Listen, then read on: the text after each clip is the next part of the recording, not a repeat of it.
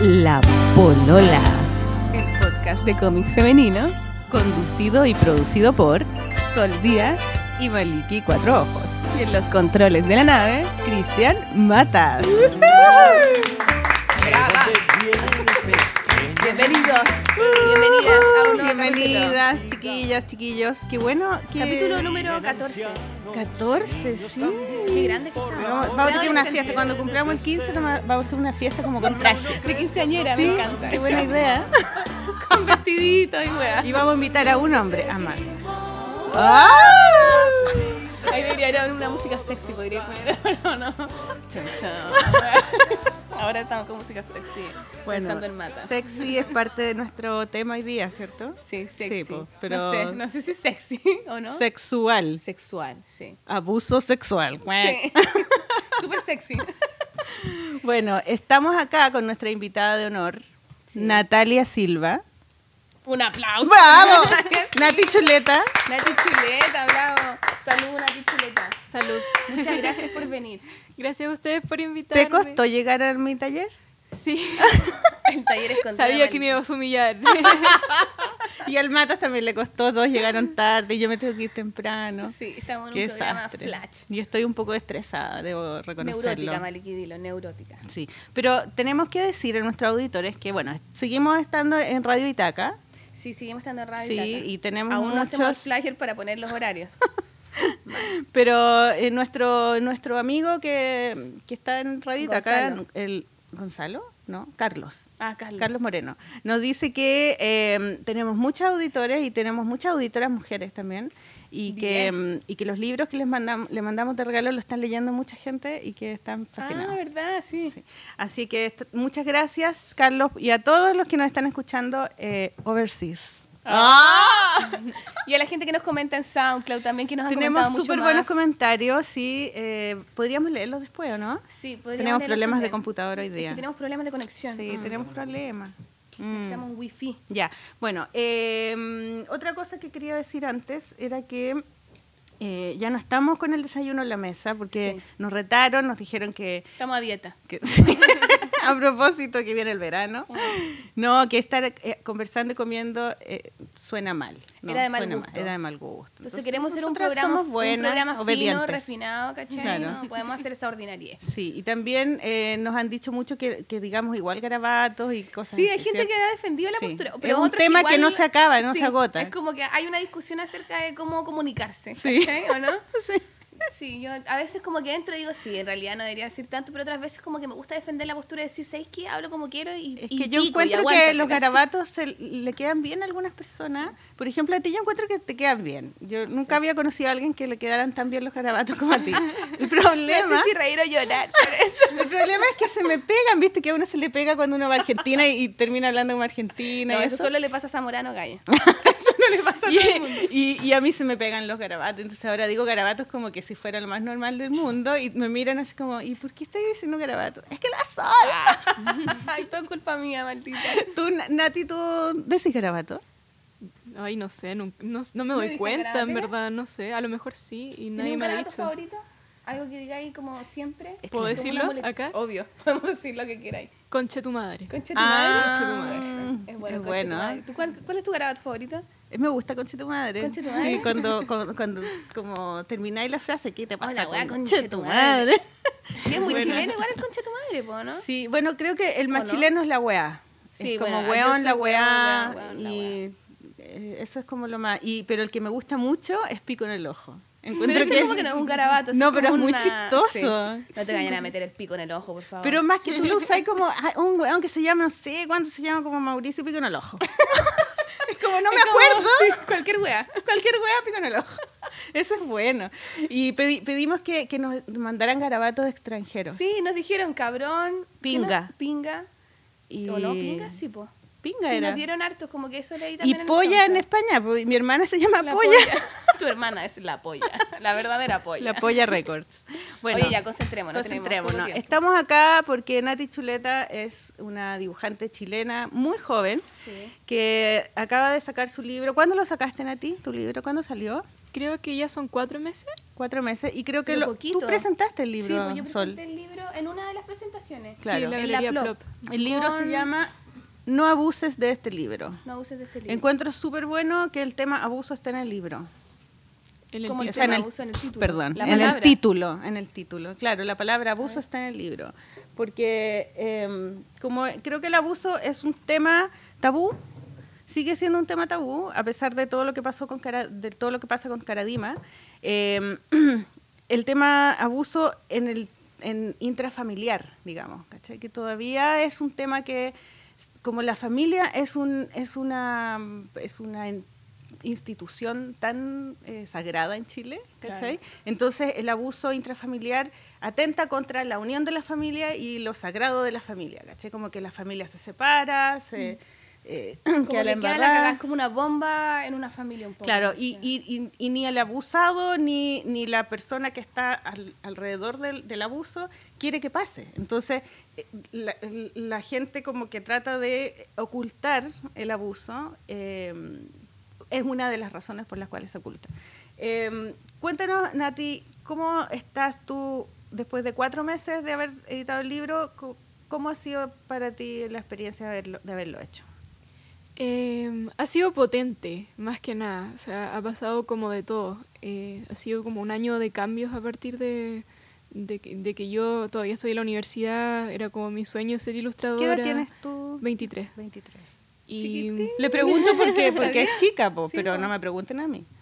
Ya todos lo sabemos, 52. Ah, Oh, maldita. no, es mentira, mentira. No, es verdad. Ah, Ya, pero 20... 23. tengo 23. 23 es muy poco. Sí, sí, po.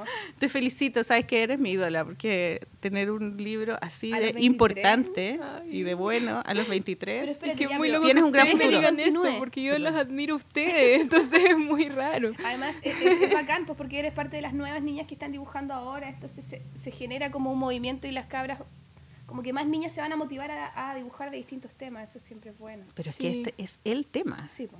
Es Ya, pero un- espérate, ya, ¿y por qué decís que ha sido como una bomba? Eh, bueno, porque es que hay hartas razones. Por un, por un lado estoy súper feliz porque ha sido como gritar como lo que me había pasado, entonces como que me, li- me liberé de una forma, me saqué un nudo en el pecho que, que ha sido mejor que cualquier terapia que en verdad que he tenido. Pero también tiene como sus partes, no malas, pero fuertes, que ha sido, por ejemplo, que me han invitado a charlas de colegio o, o los mismos lanzamientos de los libros que siempre hay eh, dos o tres niñitas que les ha pasado lo mismo. ¿De qué edad? Eh, no sé, como de 13 a 15 años son los que he a la- claro, los que he ido a Y la ellas se acercan a ti y te... Y después me dicen, Y que no le han contado a nadie. y no le han contado a nadie. ¿Y, claro. cómo- y qué haces tú? Qué difícil, porque uno Es como que eres dibujante, no eres como psicóloga Sí. ni asistente Sí. social o cualquier otra cosa. Bueno, eh, Pero esta es una herramienta como para estar en la casa, leer el libro con la mamá al lado y decirle, mamá, mira, lee este libro, esto Claro. me está pasando a mí. Y no tenéis que contarle nada, solo Claro. tenéis que leer el libro, ¿cachai? Es Mm. súper bueno, es como casi ir al psicólogo, como... O sea, abre una puerta para que se pueda hablar del Es tema. una llega a ser una herramienta, por eso es tan importante. Que no es tan... Sí, os- lo Estamos loco es que, es que en verdad no, no lo había pensado nunca como una herramienta. O sea, yo en verdad lo, lo saqué, lo publiqué como para cerrar yo un ciclo. Y de hecho, como que yo no quiero seguir escribiendo de ese tema. Obvio. Entonces... ¿Sentís que queda ahí como media etiquetada? Sí, por eso mismo quiero como, como hacer otras cosas ahora. Y en eso estoy. Eso Pero pensamos, sí. eso conversamos, Sí, de conversamos que eso, pero yo, eso. yo tengo la opinión de que ese es un, es un miedo que tiene la gente desde afuera. ¿no? Ay, no, es que voy a quedar etiquetada. Pero la verdad es que da lo mismo.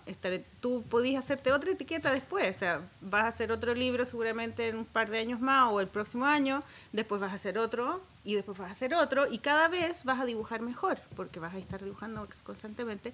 Y los temas que te van a interesar no van a tener nada que ver con esto. Claro. Pero eso no quita de que a lo mejor este libro es el que va a tener más repercusión porque es un tema país, ¿cachai? Claro. Y eso no tiene nada que ver de que sea mejor o peor el libro, sino que el tema que estáis tratando es un tema que le importa a mucha que le importa gente. mucho y que incomoda también. Y que genera incomoda muchas y que preguntas. genera eso, Está envuelto en muchas Claro. preguntas, en mucho misterio, en muchos miedos, ¿cachai? Como que eso es como lo... Y dan ganas de leerlo porque también dan ganas como de ver, oye, pero ¿de qué se trata esto? Porque al final nosotros podríamos preguntarnos qué es el abuso, ¿cachai? Claro. ¿Cuántos tipos de abusos hay? Eh, ¿Dónde en qué- empieza? ¿Dónde empieza? Claro, ¿dónde empieza el abuso? ¿Dónde termina como un jugueteo normal, ¿cachai?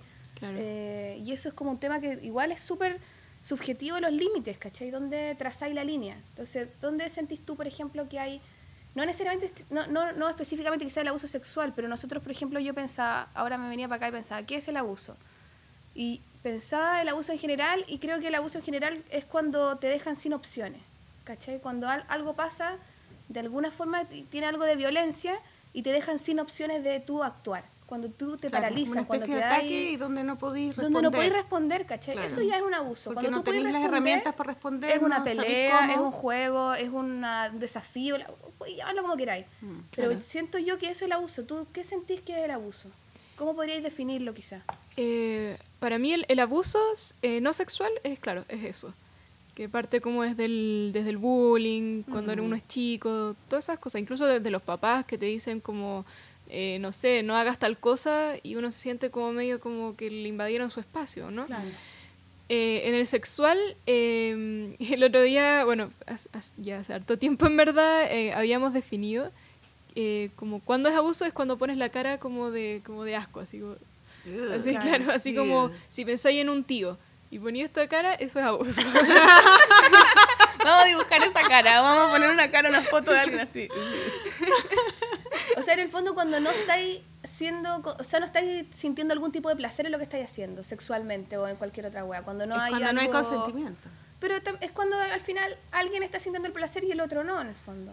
Bueno, yo creo que va más allá igual, más allá, porque sí. porque igual cuando uno es chico, eh, por ejemplo, veamos el, el caso Caradima, Claro. porque bueno, eh, a los hombres, eh, yo siempre me, me enredé. por ejemplo, yo eh, escuché, no, está bien, está bien. Escuché una entrevista del, parece que era del James Hamilton, uno de los chicos Caradima, que contaba que, que sí tenía orgasmos con el, el- con el Ah, padre sí, pues, verdad, pero pero obviamente se siente súper culpable entonces igual es yo creo que es complicado ¿Verdad? porque y eso uno era de las cosas que más lo conflictuaba a él. po. Sí, yo Sí, conozco casos de personas, de niñas que tuvieron eh, abuso con, con eh, familiares muy chicas eh, y que y que sentían y que sentían placer y que, bueno, que y- quizá hay algo mecánico, corporal, biológico Claro, que... claro pero Y- eso pero es que no, no quiere que esté bien Claro, claro. Eso, ahí va Sí, no- no- Claro. no- y, y- y hay muchos casos que el, el la, la abusada o el abusado se enamora del abusador. ¿cachai? Y eso Sí. tampoco quita de que sea un abuso. Sigue siendo un abuso. Claro. Entonces, ¿cuándo es un abuso? Cuando, es súper complicado yo creo yo es cu- es cuando no hay consentimiento, cuando no hay yo creo, de la otra consentimiento, sí. persona. Y cuando hay diferencia de edad muy grande también. O sea, un adulto con un niño, eh, el, el adulto tiene un poder sobre el niño porque es adulto. Entonces todo lo que el adulto diga, el niño lo va a hacer. Entonces se supone que él no puede traspasar el tema sexual. O porque sea, hay algo de poder un- involucrado. Sí, hay, O sea, hay tiene que poder. haber un... Sí, que- para sí, hay ver cualquier poder. abuso hay un poder que está en juego y que alguien está siendo manipulado o Sí, es que yo creo que por ahí va porque los abusadores eh, son súper, súper manipuladores. po. O sea, Mm. como que... Y si hay un- encantadores. claro, si hay un patrón que como que se repite en los abusadores es que son muy manipuladores. Entonces te pueden estar diciendo, no, si es cariño nomás, eh, no te preocupes, no le digas a nadie, es nuestro secreto. Te hacen regalos, te, te hacen regalos. te hacen cariño, te hacen sentir. eh, No sé si bien, especial, la- pero... Especial. Yo no sé, por lo menos en mi caso no fue así, Mm. pero como era una persona de la familia, eh, tenía que sentirme de alguna forma bien porque era mi familia. O sea, Claro. que iba a ser yo Hay una diciéndole como... confianza. Hay una confianza, sí. De eso también hablamos, de, esa, de eso que tiene el abusador de, de la perfección, ¿cierto? Como de ser un personaje súper Sí, encantador. De adoptar una personalidad perfecto, perfecta, ¿cachai? como el personaje de tu libro también, que dice él era una persona modelo, él era un, un- Claro. querido por su familia, intachable. Eh, como la imagen que te- te hablábamos del, del Rafa Garay, que, es- Claro. que es este tipo que, que hizo una esta- que es un estafador y que está eh, está en Europa. en Se la- escapó, parece, ¿no? está, la está onda. esca- escapado. Está escapado. run. y está y lo están buscando, onda la Interpol.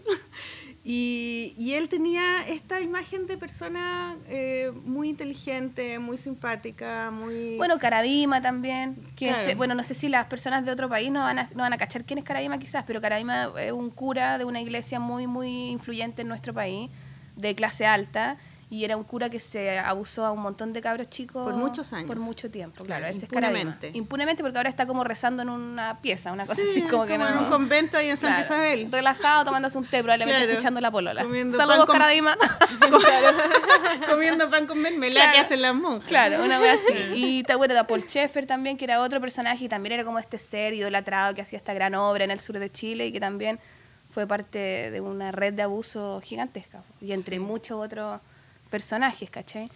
Eh, pero es cuático eso de la perfección, por eso yo creo que siempre hay que dudar de alguien muy perfecto y muy bueno. es verdad, como que nadie puede ser así, es irreal, como algo oscuro tiene adentro que necesita ser tan perfecto, ¿cachai? Aunque yo creo que igual los abusadores lo que tienen es que puede ser cualquier persona. A lo mejor como que tú tienes esa imagen de que pueden ser súper perfectos, pero en verdad puede ser cualquier persona en la calle. Mm. Igual Entonces- también eso como que me- a mí me... La otra vez una alguien, una amiga me decía que vio un reportaje en una revista y que hablaba de... Porque siempre, claro, es cuando se habla del abuso es como los abusados eh, alzando la voz en contra de esta weá, ¿cachai? Y aquí en la revista se hablaba, de- los abusadores hablaban de por qué habían llegado a ser abusadores.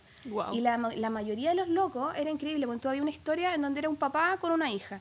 Y el papá era un loco normal, así un, un tipo como cualquier otro, y quedó sin pega en un año, ¿cachai? Se debe haber deprimido, no sé qué cosa, y de repente él dice que está con la hija, y la hija le, como que el loco le dolía la espalda, y le dice a la hija, oye, hija, ¿me puedes, porfa, hacer un masaje? Y la cabra va, le hace un masaje normal, y están ahí, y dice que el loco lo relata, dice, no sé en qué minuto yo le agarro la mano, y hago que la loca me agarre el, el pene, ¿cachai? Y me empieza a masturbar.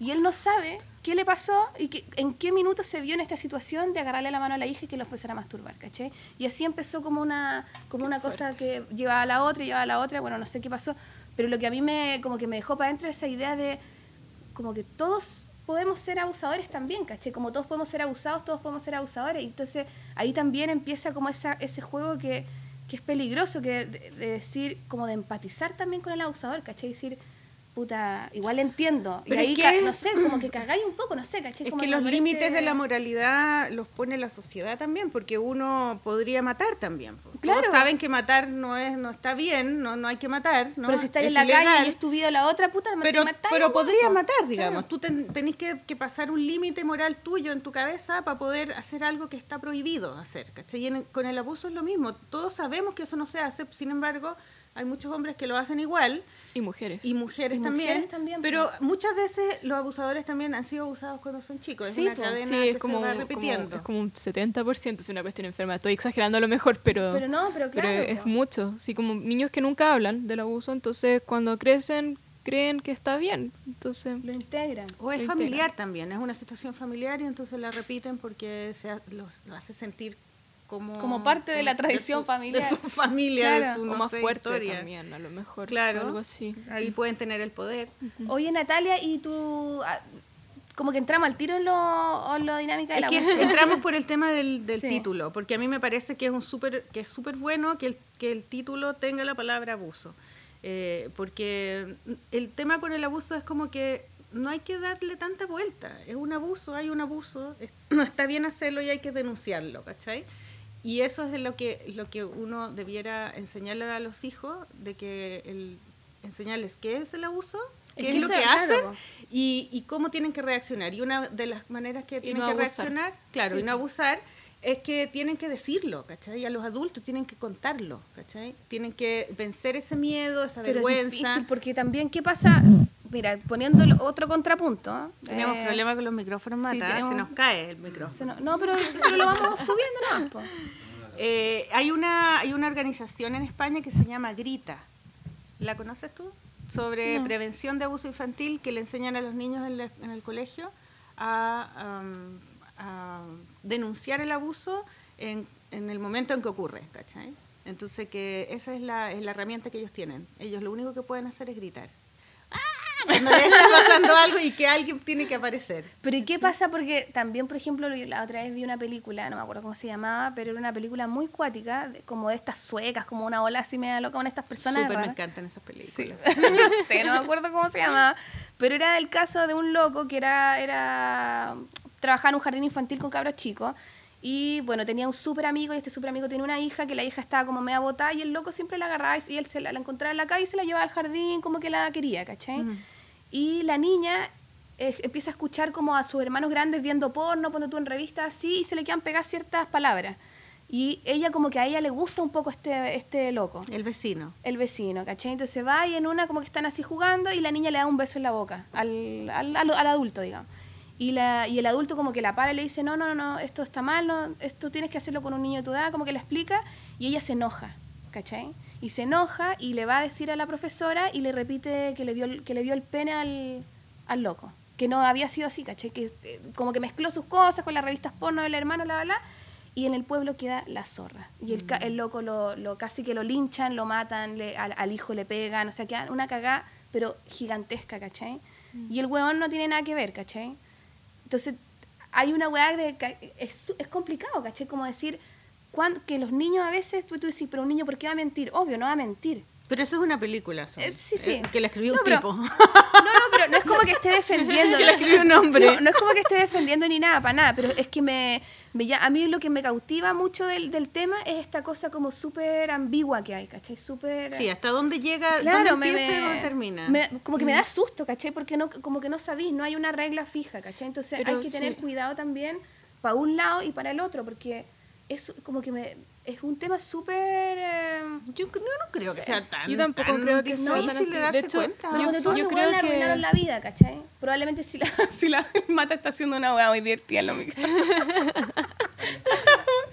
Ya, pero, es- pero lo que tú contáis es, una, es un caso excepcional y además No, es un guion de cine. O sea, tampoco es Sí, una, es yo creo una que- experiencia de alguien. Yo creo que ¿cachai? de hecho va como al revés, o sea, mucho, eh, hay muchos problemas con las leyes en Chile con, a, a partir de, o sea, con respecto al abuso, perdón, Ah, sí, porque creen que muchas cosas son mentiras y no hay pruebas. claro. ¿Y qué pasa con los niños? O sea, por Y ejemplo... lo hacen repetir y repetir. y repetir y repetir y repetir y, eh, y, y si cumplís, bueno, en mi caso, que mis hechos pasaron antes del 2005, eh, prescribió cuando cumplí 23 años.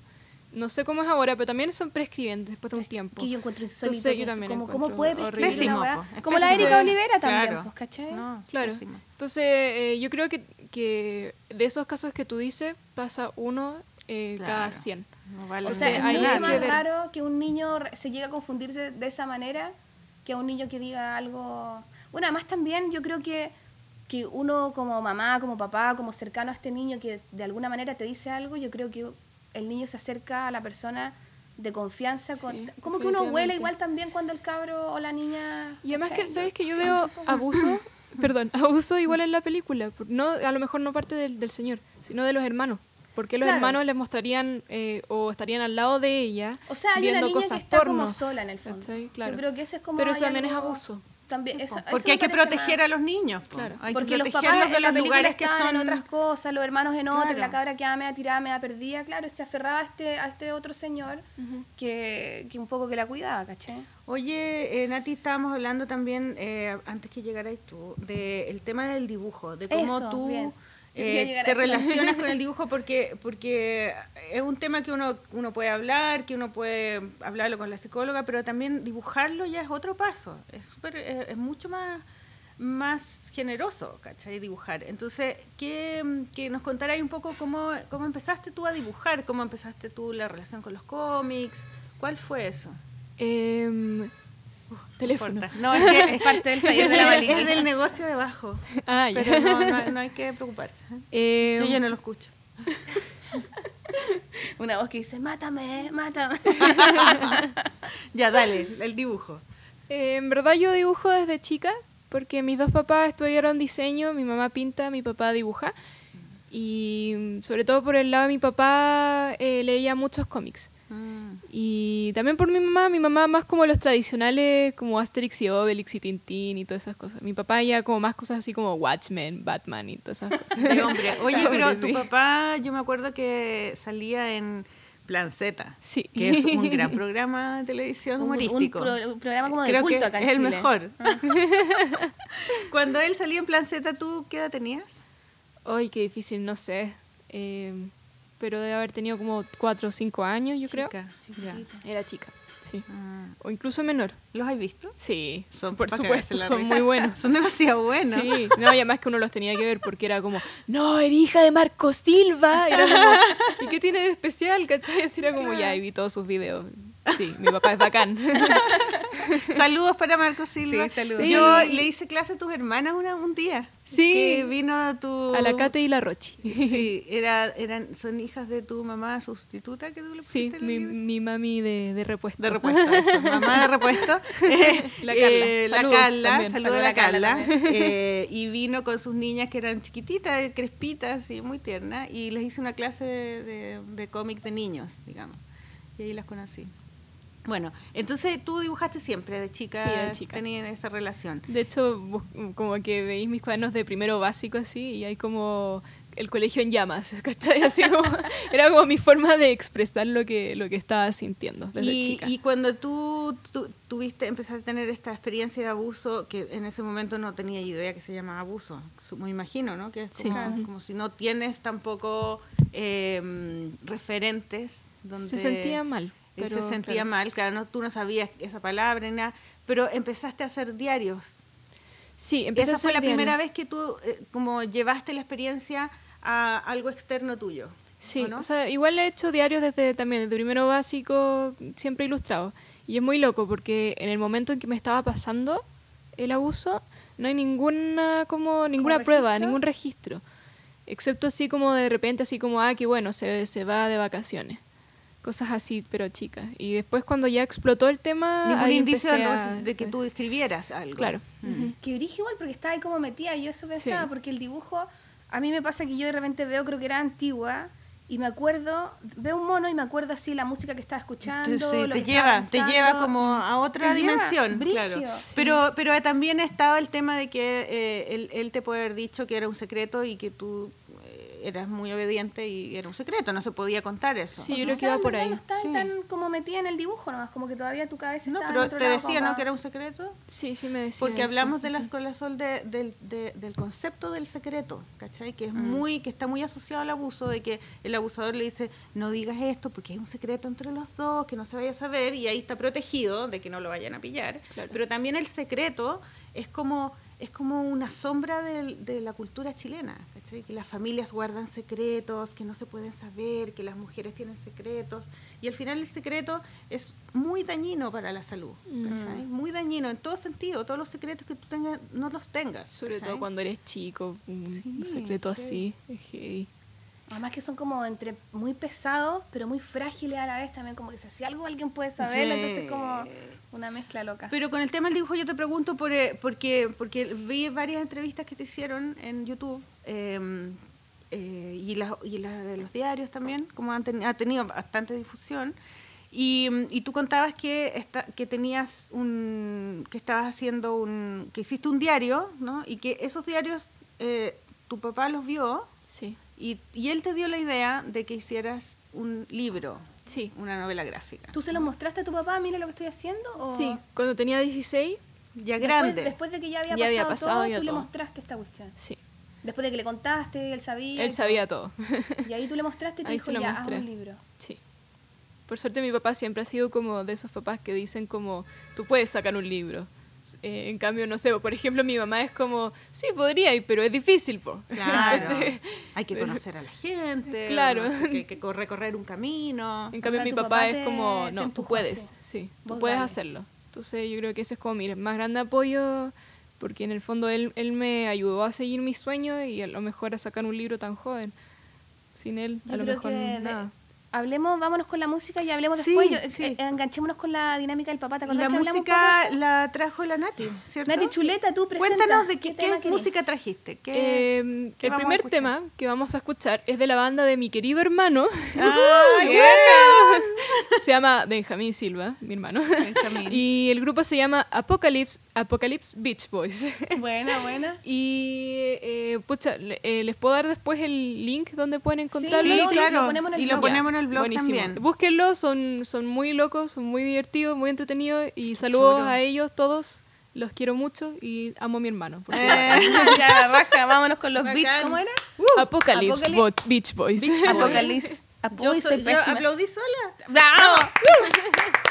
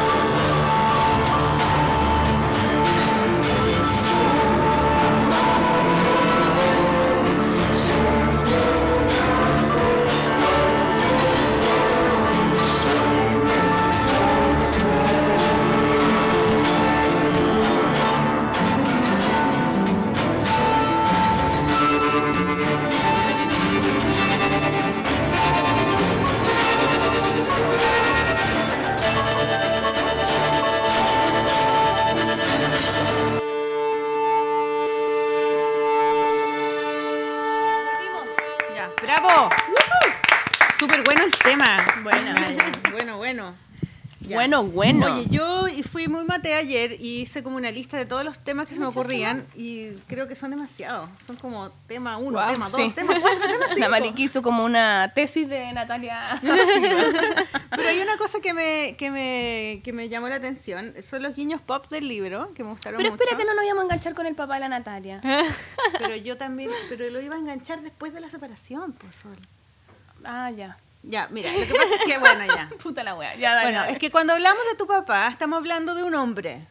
Claro. Y, y cuando estuvo Villota en el programa, hablamos de la crisis de la masculinidad y de la falta que hay en Chile de hombres que sean, eh, que sean como responsables, apoyadores, ¿cachai? Que tengan este espíritu como de tirar para adelante y de hacerse cargo, como el hombre antiguo, ¿cachai? El hombre que, que es, el, el, que, el que pone la plata, pero también es el que es el símbolo de la, de- del éxito y, y del esfuerzo y del trabajo, ¿cachai? En cambio ahora hay como el hombre que, que trata de, de hacer todo más rápido, más barato, sin tanto esfuerzo, Y llora. que llora, que es mamón, ¿cachai? Que no se esfuerza tanto y que como que quiere que le hagan todo, el pan, la cama, ¿cachai? Todo. El Entonces, amor. el amor, más encima, y más encima es machista y es celoso. Entonces como que hay como una sobrepoblación de hombres chantas, ¿cachai? Entonces, eh, cuando estábamos hablando de tu papá, del rol que juega tu papá, Dentro de la historia, en el fondo. yo sé que la historia no es autobiográfica tal cual como ocurrió, pero me imagino que el, el rol que cumplió tu papá en esta historia fue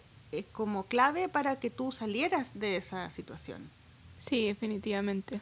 Entonces, cuéntanos un poco cómo esa es cómo tú ves como esa idea del papá que superhéroe casi, ¿no? Que te que te saca de esa situación y te dice, ¿sabéis qué?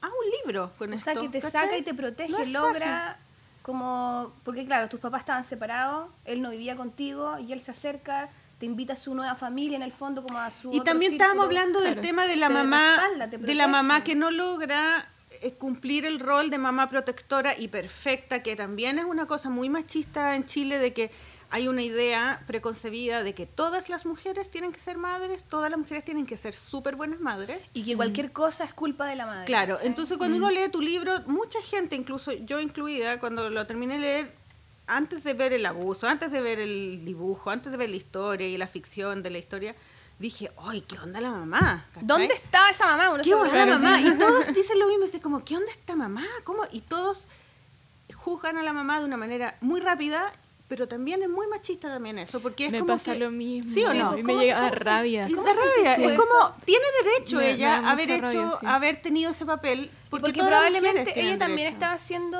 o, como semi abusada también de, de otra es que forma ahí manipulada, va, ¿cachai? ahí va. Es- Y yo también estoy de acuerdo, absolutamente de acuerdo con la, como lo machista que, que es eso. Es machista. A mí también me llega, el primer comentario que me llega es como, oye, pucha, ¿qué onda tu mamá?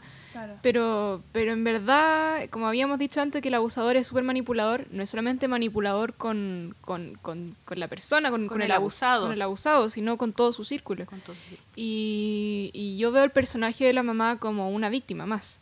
claro. Y me da, me da pena que como que la gente le cuesta verle así. O sea, está bien, se equivocó. Y no, no voy a minimizar eso. Pero sí, sí, es que lo que pasa es que ponen como el peor personaje es la mamá Sí. y no podría ser el No, abusador. es el Sí, pues, abusador. sí, eso- eso y ella tiene el derecho, y ella tiene el derecho a haber, a no haber tenido ese papel de madre súper protectora y haberte tenido a ti como primera opción, o al personaje que te representa a ti como primera opción, sino que haber elegido al- al- a la pareja. Mm. Y, y bueno, y, y todas las mujeres El rol de las mujeres. Sí, eh, tuvimos un pequeño lapsus, eh, Problema problema técnico, técnico, pero volvemos. disculpen. Hay una madre que está causando un ¿sabéis problema. acá. Yo creo que ese es un súper buen tema, porque, Sí. porque eh, lo que pasa con este libro es eso.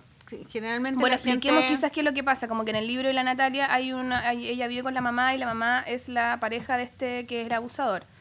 Y el abusador empieza a usar, eh, el personaje que un poco es la Natalia, como que le dice a la mamá y la mamá termina con este loco, pero finalmente termina volviendo y se queda con él en el fondo. Y la Natalia de ahí se va y el papá Eh, la agarra y se perdón, la lleva. alerta su- de spoiler. ¿En serio? Todo el libro. Puta la wea. No hay que ver para que la gente sepa.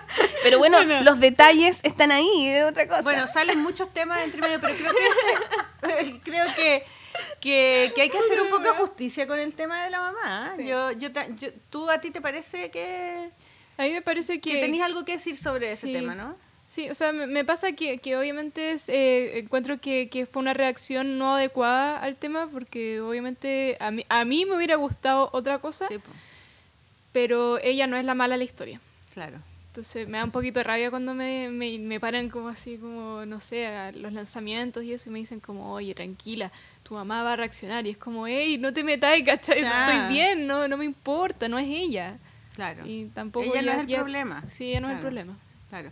Y lo otro que también que me, me llama la atención y te lo dije eh, hace un rato es el tema de la ficcionalización de la, de la autobiografía, que porque estamos todo el rato hablando de que no, porque tu mamá en el libro... Sí, es raro como... de- Y en realidad el libro es ficción, o sea, Sí. es una historia que tú armaste a partir de la experiencia que tuviste de abuso en tu familia, pero hay muchas cosas que tú inventaste, que sacaste de otros lados y armaste una narración aparte que no es exactamente lo que te pasó. Eh, eh, eh, a mí me parece que lo haces súper bien, o sea, que, que queda, que me gusta que sea así. Quizás hace dos años habría opinado todo lo contrario, porque ahora estoy metida en el tema de ficcionalizar y creo que hay un gran valor en hacerlo, porque no es, que te da fácil. libertad también, además a ti también te permite desprenderte un poco de esta historia y verla también desde afuera, ¿cachai? No decir, sí, es que es- soy yo y esto... Y además estáis, Claro. no Es estáis juzgando a todas las personas que, que fueron parte de la historia, entonces lo- los dejáis libres y, y yo estoy- no te estoy jugando a ti, estoy jugando al personaje que inventé, Claro. inspirado en ti, pero que no eres tú, ¿cachai? Entonces, Porque igual eres tú. sí. Sí, no, pero po, entiendo, sí. ¿cachai? Es como los cuentos, Es la como que te da bruja... una libertad, pero igual todos saben... Es como, es la- como, es como el cuerpo. Sí. es como los cuentos, la bruja del cuento es no es una bruja, es una mujer, ¿cachai? Una vieja culiada. Que, que a lo mejor es Saludo a todas las viejas culiadas que nos han mandado comentarios acerca del capítulo anterior. el príncipe, ¿cachai? El príncipe al final es como el príncipe de la, es como el mamón, así. idiota. que- no sé, que el idiota. Y el lobo es el más sexual, porque todos comernos al lobo. O sea, hay- son como trabajar con el, con el, el arquetipo más bien, ¿cachai? Mm. Como trabajar con un símbolo de algo que, porque así tú lo haces más universal. No es tu mamá, no es el abusador, sino que es las mamás que se casan con hombres que abusan de sus de las hijas, de sus eh, hijas, hijastras, digamos. Que ese es un eh, es Claro. es algo que ocurre, que va a seguir ocurriendo, ¿cachai? Entonces, Sí. yo lo encuentro que lo hiciste bien y además otra cosa que encuentro que está muy bien logrado en el libro, que a mí me gusta y que hay, hay gente que te dicen que eso no les gusta, es el tema de la superheroína. Que aparece una superheroína Súper, que es súper chuleta. Sí. Y que, y, que, y que tú me dices, no, me dicen que lo que hace que el tema sea como light.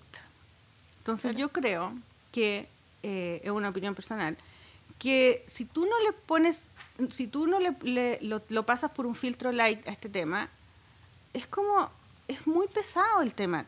Eh, Ya sí. es pesado. Entonces, si tú le pones humor y le pones un superhéroe, lo, lo li- alivianizas y haces que el libro pueda circular. Este libro lo pueden leer mis hijas, ¿cachai? Y lo pueden leer mis hijas sin ningún problema, ¿cachai? Y no me importa que en alguna parte aparezca un dibujito chiquitito de un pene cuando decía, me hacía tocar el pene, porque eso es lo que hacen los abusadores, entonces está bien que aparezca, bien que ¿cachai? aparezca, obvio. No hay ninguna escena donde hay una, eh, un- una, una relación sexual explícita en el libro, ninguna.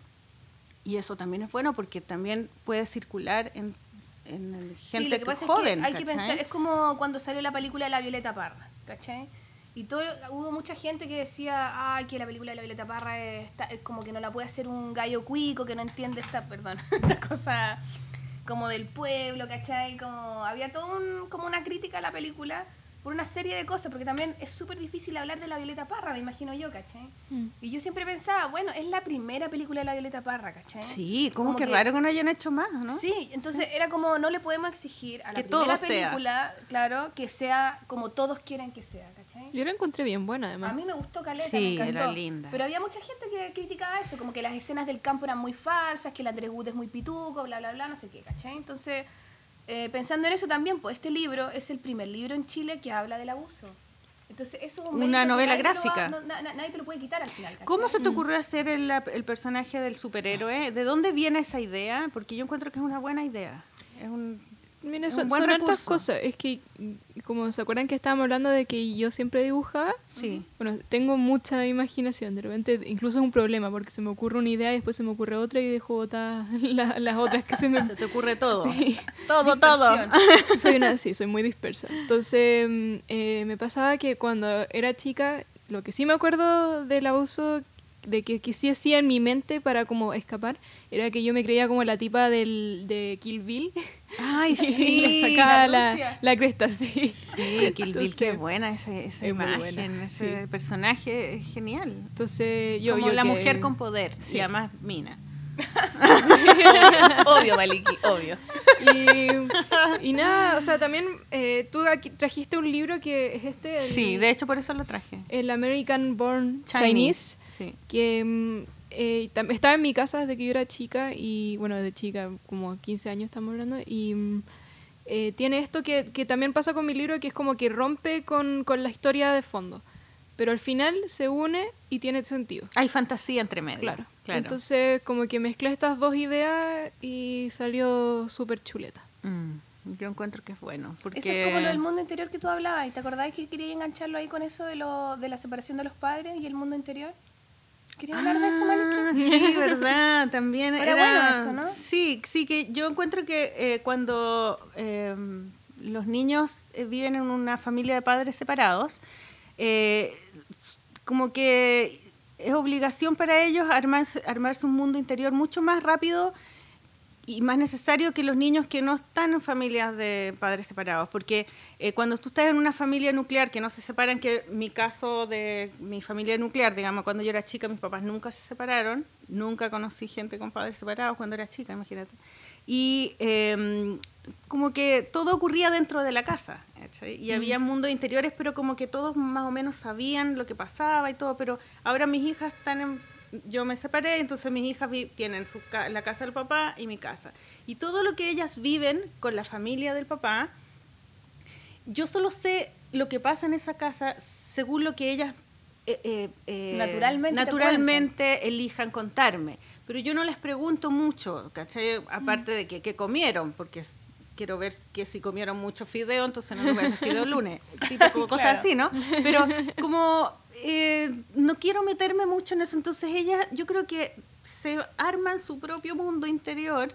Eh, Claro, pa' no- para- como que tienen una protegido. vida, otra vida y, y ¿Qué- crean esta ¿Tú creéis mezcla. que eso es, es real y que por- quizás por eso eh, el, todo el mundo pop que aparece en tu, en tu libro es, tan, es, es fuerte? Porque yo anoté todos las- los guiños pop que veían, por ejemplo, David Bowie, los Furbies. ¿Furbies sí. Eh, Los View- Furbies. A mi Viewmaster. mamá le encantaban los Sí. Furbies. Viewmaster, esas cositas para ver fotos. Sailor Moon. Eh, el caballo inflable típico donde los niños se suben como morado. ¿ah? Eh, la alfombra, esa alfombra como de que hay una La- calle. Sí. La alfombra Ay, de eso- calle. Eso ¿o es no? lo máximo. Sí, Sí. El- Perro gato. El cat dog, sí. Cat, cat dog, ya, Dog. eh, Eso es Nickelodeon. Sí. Nickelodeon. Chucky. Chucky. Grande el Nickelodeon. A. Arnold. Máximo. Ah, máximo. Ahora salió la película, ¿o no? ¿O sí, salió qué bueno. ya? Va Arnold, lo- salir amaba yo. Pikachu. Eh, Tim Burton, que es parte del tema del libro. Rugrats. Rugrats. Indiana Jones, que tú eres ido- es tu ídolo. eh, los stickers en el closet, que Sí. ya no es tan común que los No, niños pegaban los stickers en el closet. caleta, Eh, Lavigne, que hoy día está de cumpleaños, a propósito. Ah, Feliz cumpleaños, nos está escuchando seguro.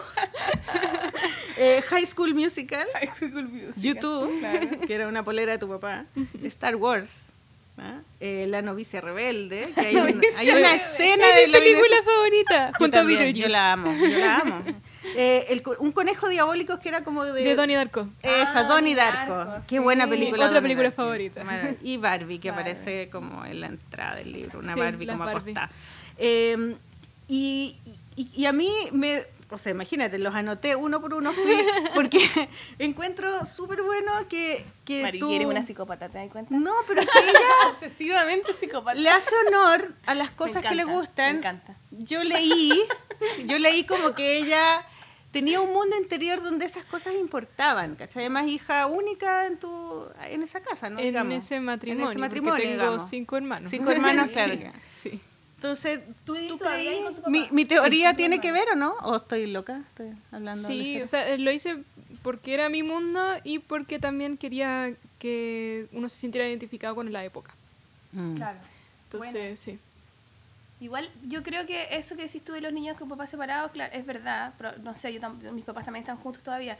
Pero yo creo que todos los dibujantes o gente que se dedica a algo como en donde te puedes resguardar en otro mundo, donde puedes crear otro mundo, que puede ser los músicos también o que sea, es porque de alguna forma no te sentís parte de la realidad que está ahí, ¿cachai? Yo igual Sí, desde verdad. chica, Sí, como que sí. cuando tú yo veo a mi familia ahora, yo los quiero y toda la weá, pero yo los veo y yo siento que soy la hija que encaja menos en la weá, ¿cachai? Mm. Como que mis hermanos son mucho más hijos de mis papás y mis papás son como, como que ellos y mis hermanos son como muy Que como, parecidos. como que combinan más. combinan más. Y tú como que no combináis. como media rara, como que no, no, Mm. no, no sé si no en- engancho, obvio, porque soy parte, o sea, uno se da cuenta igual que es de esa familia, pero eh, no sé, no sé si me explico bien, ¿cachai? Sí, ahí uno como que se arma su... Y después uno va a tu casa y tu mamá es igual a ti, tu hermana es igual a ti. Es súper chistoso, son todos iguales.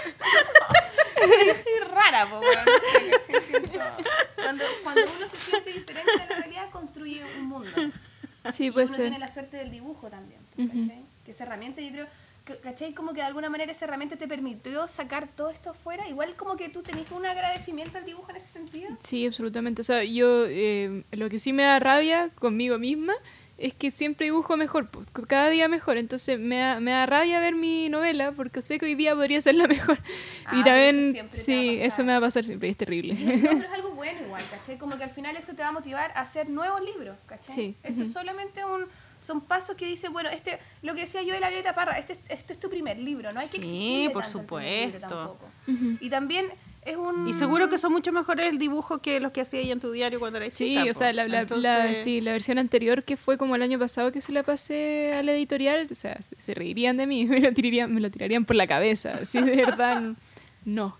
Además que No. tú lees muchos cómics y es un- la mejor manera de aprender y de, y de, y de superarse en- eh, técnicamente, yo creo, mirando Sí. cómo dibujan los demás. Y cómo van narrando, es lo admirando dibujantes, por ejemplo, ah, me encanta ese dibujante yo y quiero dibujar como él, no sé, como Mm. por ejemplo, no sé, como la Phoebe Kleckner, ponte tú, que a mí me encanta. Y, y entonces a veces miro dibujos de ella y los copio casi, ¿cachai? Sí, es que igual estás como súper... El mata. Está haciendo ruido, Marco, está haciendo ruido. No. No. Iba, Bueno. iba a decir... Iba a decir, ah, que, que en el mundo del dibujo igual está como súper mal visto copiar, pero en verdad es súper bueno. No, es bueno. Es yo súper bueno, yo sí. soy pro copia. Pro copia. De hecho, igual, sí, le hago a mis alumnos. Sí, yo sé. le hago a mis alumnos que copien.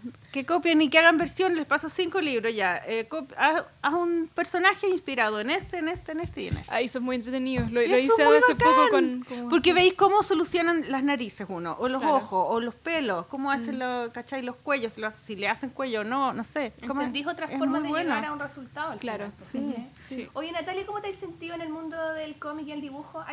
Tú, por ejemplo, ahora que sacaste este libro hace tan poquito y todo, eh, te lo pregunto porque no sé, pues cuando tú estás metida en el mundo del dibujo eres como la única mujer. Yo cuando me metí un poco caché cuando ya también tenía el libro La Bicharraca y ahí caché que, ah, parece que, que hago cómic.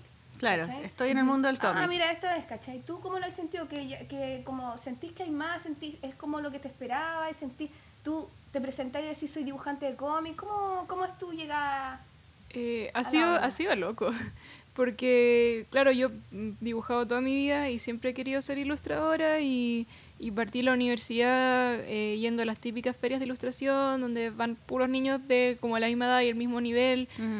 Y eh, al sacar la novela me pasó que, que como, como personas como ustedes, que yo admiraba de antes, me empezaron a invitar, me empezaron a hablar, me empezaron a reconocer. Y, y para mí eso es, es como, como wow. Es un logro. es un logro. Sí. Me siento como orgullosa de mí misma. Todavía no me lo creo al 100%, pero eh, al menos como que siento que subí un escalón. Y eso se agradece mucho. Es Porque como igual que es eres difícil. parte de un club ahora. Sí. Es como que ahora vimos, oh, cachai, invitémosla a jugar con nosotros, buena onda, nos abrazamos y cantamos Sí. canciones. De ¿O hecho, no? es exactamente así. Me pasó el domingo que fui a una... una- el sábado fui a una, una firma de libros eh, donde iban hartos autores y conocí a la Catabú. Y yo no la conocía. Saludo a la y- Catabú, la queremos invitar, yo La, tenemos en carpeta, sí, Estamos armando un programa con Es Cata. bacán ella. Bueno, y yo la, la, la admiraba desde antes, pues, y me saludó y me pidió sacarse una foto conmigo. Y yo como, ¿por qué? Y yo te admiro a ti. O no sé, pues también vino el mala imagen y me dijo, ¡Hola, Nati! Y era como... me El ídolo, el ídolo te, está. Saludo a ya también. ídolo ya. Oye, hay otra cosa que, que quiero volver un poco al tema del abuso que lata, pero, pero hay algo que tiene que ver con esto, con, con los logros. Y era lo que estábamos hablando contigo, eh, Sol, de, eh, de una de las cosas que provoca el abuso, el abuso eh, y que podría ser irremediable es eh, Ah, ya. es el daño al amor propio que es el que el abusador le hace al abusado, a la persona, a la niña, al niño. Y, y es esa sensación, le- como, es como ponerle la- una semilla de una sensación de, de que tú no vales, de que lo mereces, de que eres mala persona, de que lo que te está pasando es por tu culpa y de que Por algo te pasó, ¿cachai? y que no vales nada. Básicamente es como, no, yo no, no valgo. Entonces, eh, creas una, puedes crear una persona que en el futuro eh, genere relaciones donde los demás abusen de ella, no, no en sentido sexual solamente, Claro. sino en todo sentido, de que la gente se aproveche de ella, de nunca ella saber poner límites, porque ella dice, bueno, si yo me abusaron, entonces me tienen que abusar toda la vida.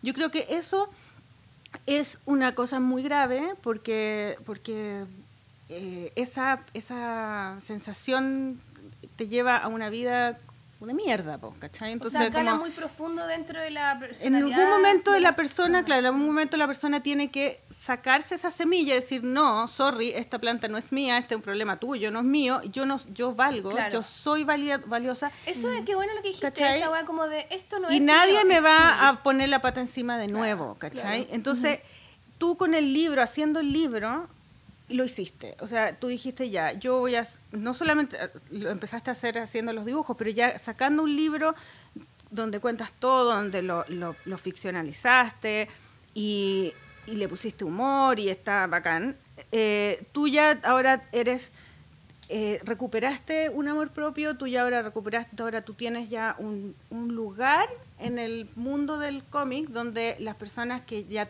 están arriba te saludan y quieren sacarse una foto contigo y te reconocen como un, un, par, un partner, ¿cachai? Como alguien del mismo nivel. Entonces, yo creo que eso es súper importante de que al final el cómic te permite como salirte de esa, de, ese- de esa nube de odio a ti mismo y te, y te saca... Te da, el- te da valor te da al final. te da el ¿cachai? vuelta, Sí, te devuelve verdad. el valor que, Como que toda la el- experiencia que supuestamente te quita valor, finalmente hace te que lo, el dibujo la te lo devuelve. recupera. Y eso yo lo encuentro súper Sí. mágico, ¿cachai? De que ocurra. Bien maliki, weón. Bonito Me eso, ¿no? encantó. Eso es poético. Todas ¿Te das las que eres poética? Pero todas las momento? personas que nos están escuchando, que a lo mejor que fueron abusadas o que están siendo abusadas, No solamente sexualmente. no, No solamente solamente sexualmente, pueden eh, revertir esa opinión que tienen de ellos mismos y la tienen que revertir en algún momento, porque es la única manera que puedan salir. No es, la única manera no es solamente eh, demandar al abusador y verlo en la cárcel. No es la única manera, porque muchas veces no se puede hacer eso. De hecho, es muy difícil. Es muy difícil. Entonces, esta es una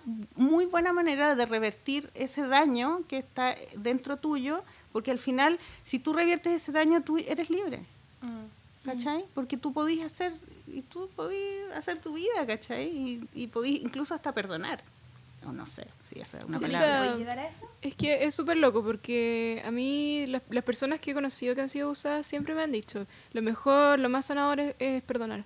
Pero yo no estoy ni a un 1% de perdonar a ese tipo. Mm. Entonces yo creo que eh, yo creo que cada uno tiene su método porque a mí también como que me, me obligaron un poco como a perdonar, como que me metieron a terapias como para perdonar. Ahora odio las psicólogas. Terapia para perdonar. como arreglarlo como quiera arreglarte a ti para aceptar esta weá, ¿cachai? Claro. Pero yo creo que es ma- mejor es perdonarse a uno mismo, más bien. Eso no, lo sí, que pasa es que uno no eso puede sí. obligarse a Eso. perdonar porque uno no... ¿Qué voy a hacer? Pero es como el perdón con uno, como que, ¿qué, qué voy a hacer con el gallo ese? ah, O sea, obvio, sí. po. O sea, sí. Ojalá que esté preso, pero como que, pero meterlo preso ya es otro tema, ¿cachai? En mi caso no lo he perdonado ni lo pienso perdonar y este este libro es como decirle como toma, motherfucker. Toma, motherfucker. In Sí, your face. In your face. Sí. ¿Y se ha acercado a ti después del libro? ¿Cómo ha sido la reacción de él con el libro? La verdad no sé. No, no, no lo he visto. ¿No tenéis vínculo con el No tengo nunca vínculo nunca más. Lo he visto de repente paseando por la calle y eso ha sido como lo peor en mi vida, así que, pero no, que no me vuelva a pasar. Que dirige igual. Sí. No, es el medio in your face. Bueno, ahí está, la, aquí es la venganza. El la dibujo como sí, venganza. Sí, pues el dibujo para sacar la rabia, lo que hablábamos del el capítulo Sí. anterior, el dibujo como sanador un poco también, este refugio que también siempre hablamos que el dibujo siempre es como este lugar, este mejor amigo o amiga que te, que te abraza en los momentos más complicados, ¿cachai? El dibujo Mm. como fantasía, como este lugar mágico. Puta, qué bacán el dibujo, weón. Sí, Es es lo que somos dibujantes, ¿o ¿no? Sí, sí, es lo máximo. Oye, yo, yo creo que se me, se me los- to- todos los temas que yo había anotado los hablamos ahí. Lo Entonces, logramos, estamos, estamos bien, ¿o estoy no? contenta, sí. ¿Qué- ¿Tú quieres decir algo, Natalia? Eh, ¿Algo que crees que no te hemos preguntado que quisieras compartir con Ah, los yo sí, lo que, Bueno, la Maliki de nuevo quiere hablar ella. ¿qué estaba haciendo? Qué pesada. Voy a renunciar.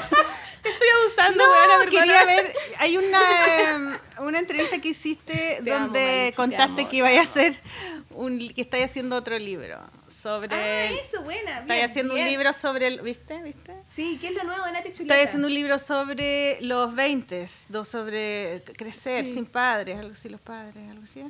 Sí, o sea, estoy trabajando en dos libros en este momento. El Y- de los 20 años está como un poquito más, atrasado.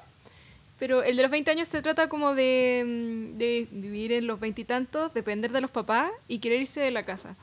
Pero Ah. como es como ese paso. Como los treinta y tantos, bueno, ahora son treinta y tantos. bueno, son, buenos los libros cuando estáis retratando un cuando estáis retratando un paso de una etapa a otra. Sí. Es como el mejor, es uno de los No, mejores además temas del buen cómic. tema porque creo que eso pasa caleta ahora. Como estos cabros. Y hay otro de- como de que ciencia siguen en la casa de ficción. los papás Sí. asegurados y toda la onda. El otro es de ciencia ficción, pero, pero igual toca temas así como, como, por ejemplo el bullying, la soledad de los niños, cosas así. Pero ese, ese es el que está más avanzado. Está bueno eso. ¿eh? ciencia ficción me gusta. ¿Y eso lo estáis trabajando, lo estáis escribiendo, lo estáis haciendo Sí. storyboard? En este momento lo estoy escribiendo, ya, ya lo escribí y mm, nada, lo vamos a ver con la editorial para empezar a dibujarlo. Mm. O, o sea, te picó ya el bicho, ya no paráis. Sí, Y va a quedar más lindo que este porque ahora estáis dibujando. espero. Va a quedar diferente. Qué Tiene que quedar diferente Qué bueno. ¿Y cuándo tema. crees tú que puede salir el próximo año? Yo creo que el ¿Crees? próximo año, ¿Sí? sí. Oh, Pero ténganme bueno. paciencia. No, Sí. dale. Bueno, Sí, yo te al quiero final yo creo felicitar. que hay que tener siempre paciencia en hacer los libros. Yo creo que es algo como que a mí también me cuesta mucho, me ha costado siempre, pero ahora estoy tratando de aprenderlo y creo que eso es Mm. bueno. Cuando uno es joven, ahora que soy una vieja culiada, No, Como que- Sol, no. como que uno quiere hacer la weá corta, rápida, así. Eres una mujer weá. eh, sabia y chora. Sabia y chora, no vieja. Chora, chora.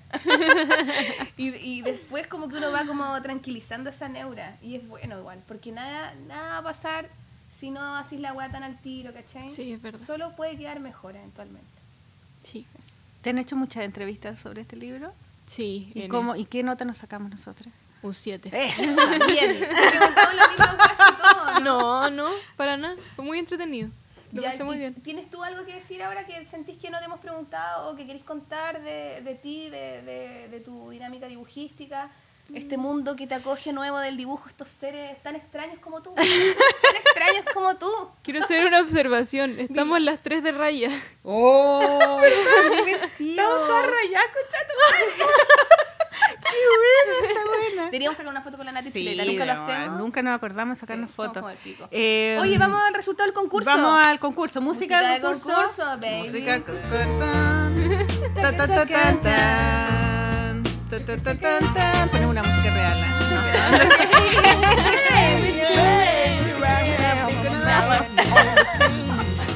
Ya, entonces, el concurso, el concurso fue, eh, tuvimos poquito tiempo, pero sé que nos llegaron... eh, Pero suficiente porque dibujos. llegaron 15. Sí, está bien. Perfecto, Y era la, eh, dibujar lo que uno más odia en la vida. ¿cachai? Y como nos llegaron buenos dibujos, decidimos rajarnos. ¡Ah! Yo te dije de principio, demos dos, dos- demos Yo dos premios. creo que hay que partir ahí con la puntita primero. Sí, y ella me dice, ya- no, pero hay que ahorrar.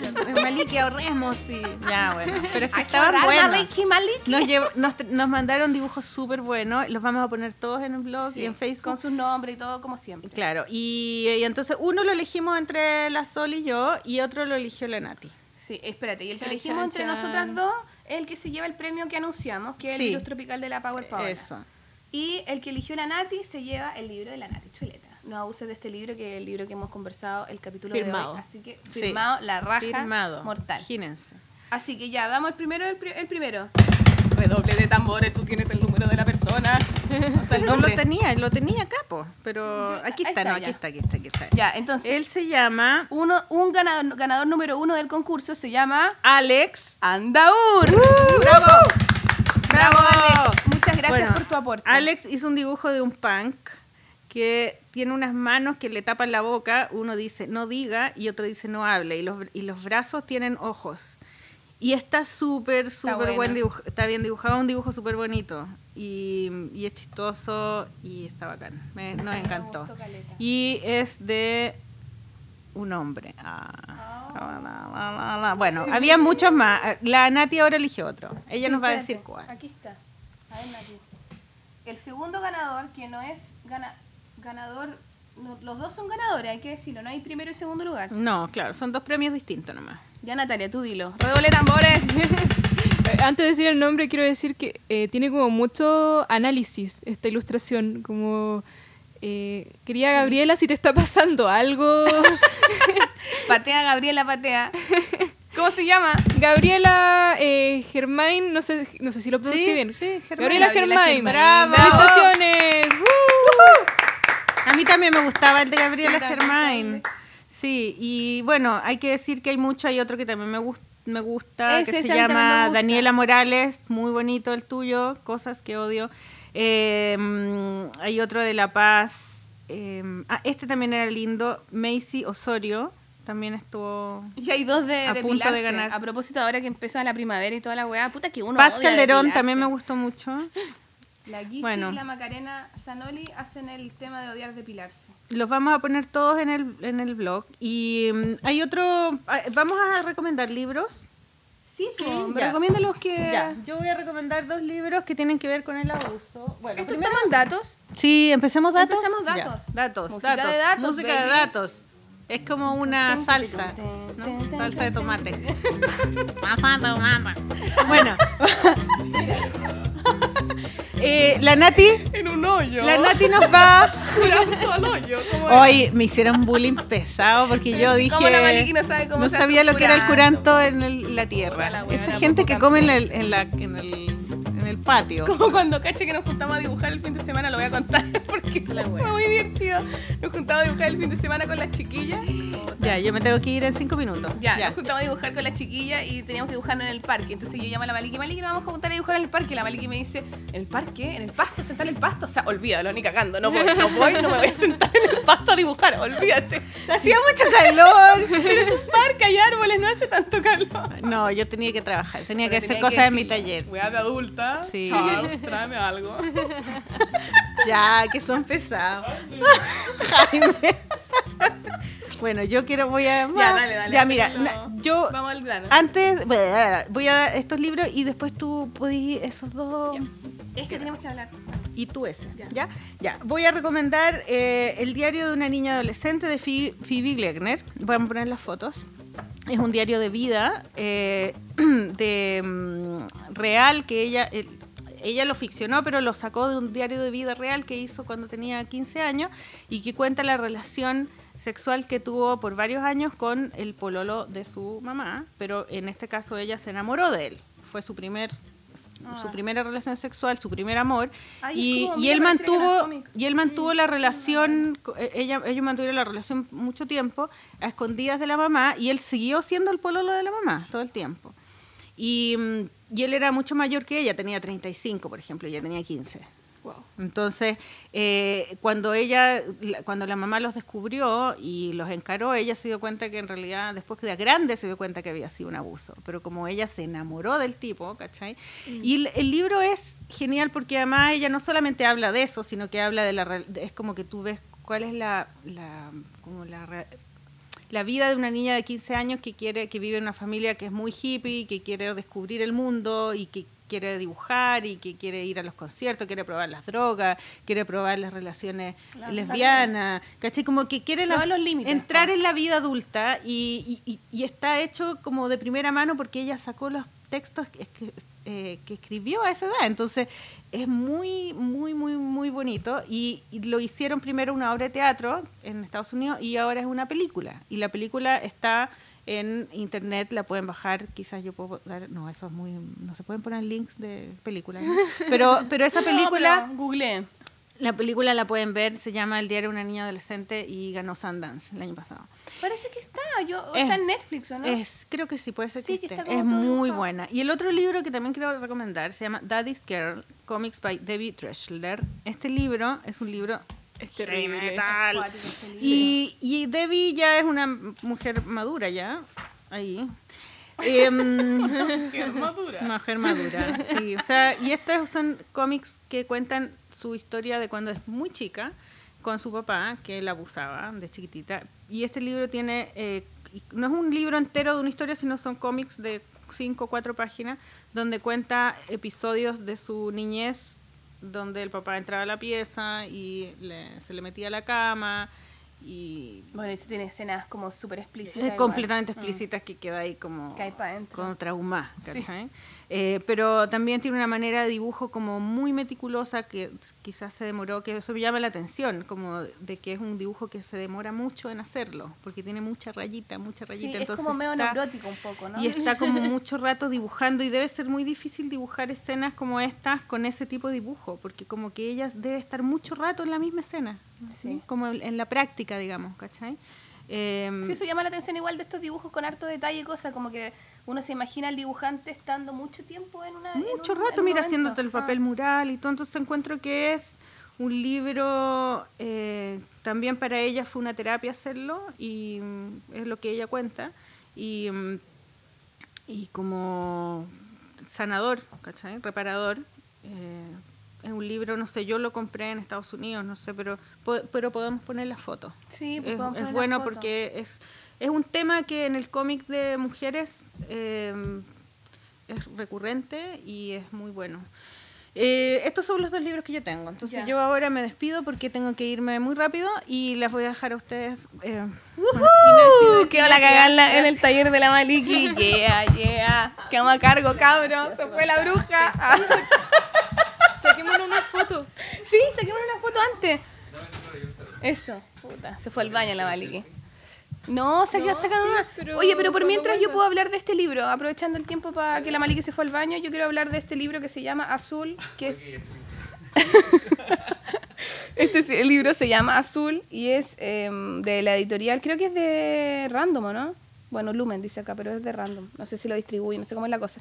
Pero lo dibujó Marcela Paz Peña y lo escribió José Andrés Murillo, que es uno de los niños de Caradima un poco, ¿cierto? Y bueno, la portada es muy, muy bonita y es como esto. es- Bueno, es una historia de un abuso, pero de un abuso relatado como un cuento para niños chicos.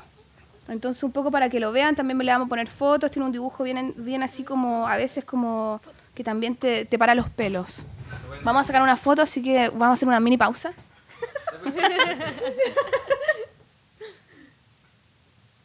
Otra más.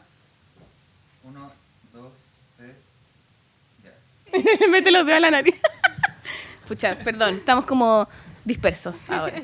Pero bueno, ese libro es chileno también, lo pueden encontrar en las librerías, se llama Azul, vamos a poner fotos y está muy bonito y vamos a hacer un concurso para regalarles uno de estos ejemplares, así que mortal. Dale Nati, dale tú con tus libros. Eh, yo quiero recomendar, primero que nada, mi novela eh, gráfica favorita. ¿Tu novela gráfica favorita? Sí, A ver. que se llama Anya's Ghost, El fantasma de Anya, que lo hizo la Vera Brosgol, que creo que no ¿Es está... Es, eh, es- es rusa que vive en Estados Unidos, si no me equivoco. Y creo que no está en Chile, pero lo pueden encargar en Amazon y eso. Eh, es muy bueno, eh, es ficción, se trata de una niña que se hace amiga de un fantasma. Eh, a mí los dibujos me fascinan, los encuentro Son como cartoon, me gustan. Sí, es, es hermoso. Y eh, nada, ese se los recomiendo. Y ¿A verla? el Yo no lo cacho, esto no me lo he leído. Ese es muy lindo. Y, y dato ¿Y qué freak, hace con la fantasma? Yo lo tengo en alemán. En alemán. sí. Eh, no, es que si digo qué hace con las fantasmas. Spoiler. Puta, voy a hacer un spoiler igual que yo. ¡Eh! ¿A mí? No, no, Ah. sí, yo me lo leí. Si sí, sí, se habla en alemán, no te preocupes. A ver, di algo en alemán. No, me da. Eh, y el otro que quiero recomendar es American Born Chinese, que es el que dije antes que me inspiró como Porque era, eh, este libro lo que tiene es que es una novela gráfica que se divide como en, en cuatro partes eh, de ficción, otro que es una historia real, otro que es como todavía más ficción, pero al final todos se unen y tienen sentido que se unan. ¿Y de qué se trata un poco? Es, es de un niño eh, chino que vive en Estados Unidos. Entonces, eh, por un lado está como su historia real de cuando llega a Estados Unidos, cómo es eh, en el colegio, cómo lo tratan, cómo como automáticamente, porque como que los otros niños, hay un niño chino, tiene que ser su amigo. Eh, pero también, por ejemplo, hay uno eh, al principio que, como dije, se va como dividiendo, donde hay como un mono chino, un, realmente un, un mono, un mono. Y, y- y no sé, este tiene aventura. Y también en, la, en otras partes hay como, como uno que es como aquí. No, sí, acá. Que, que es como una comedia, así como, ay, ahí llegó el niño chino, jajaja, es divertido porque es chino. Y es- esta parte. Entonces, como que la- al final todo tiene su parte sentido y eh, yo se los recomiendo mucho. Ha ganado N premios y también creo que lo pueden encontrar en Amazon. Qué bacán. American Born Chinese. Sí, es cuático de los chinos que siempre al lugar que vayan son el chino, la Sí. china, siempre. Da lo mismo su nombre, como que nunca tienen nombre, son el chino, la chino, china. sí, y Qué no da lo mismo de qué parte de, de Asia seas. Sí, da lo mismo, son Chino. todos chinos, si es coreano, si es no sé qué. mm. Mm. Ya, bacán. Entonces, eh, chiquillos, los dejamos con hartos libros y yo les quiero dejar un otro dato, pero de una exposición que está en el Centro Cultural de España, que pueden ir, es de el cómic del siglo XXI y que hay una, es una muestra grande. ¿Tú tenías ahí un- alguna página o no? Eh, yo... En esa muestra, ¿no? Ah, sí, sí, Sí, pues, sí, yo sí creo que tengo, tenés- sí, tener. Ah, Sí, sí, po. sí, sí, tengo. Y que- no sé hasta cuándo está, no sabía hasta cuándo está. Creo que está hasta el viernes, si no me equivoco, pero en verdad a lo mejor estoy mal. Pero sé que el próximo sábado eh, va a haber una charla con el gay gigante y conmigo. ¿La dura? Sí, Ah, y bueno. con la Lesbi Lice. La Lesbi vayan Gay a- Gigante y tú. Ahí- Sí. en el Centro Cultural de España. Sí. Porque hay una cuestión que se llama Viñetas del Fin del Mundo. Es como un festival o algo así. Y ahí también hay uno de, de mis cómics. Sí, entonces para que averigüen por internet porque parece que está bueno.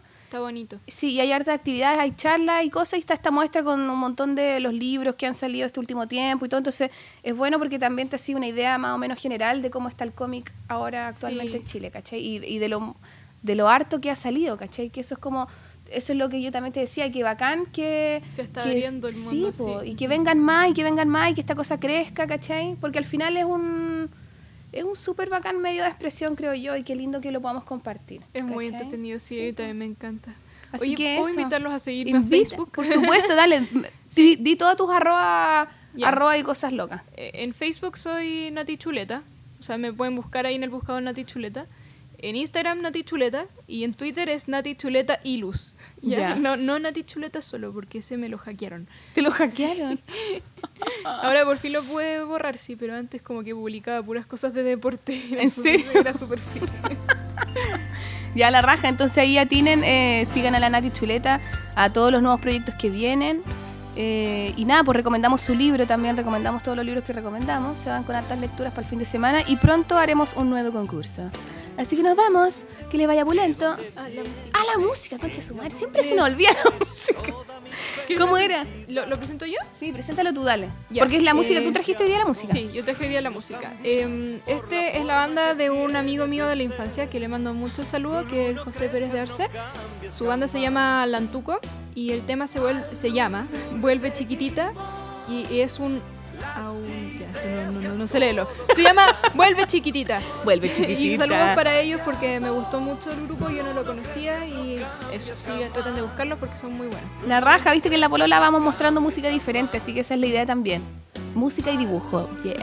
Así que bacán, nos vamos con la música, chiquillos, que le vaya la raja, nos vemos el próximo capítulo. Gracias Natalia por estar Gracias acá. por. Gracias Matas. La Maliki cagó, le vamos a comer toda la comida.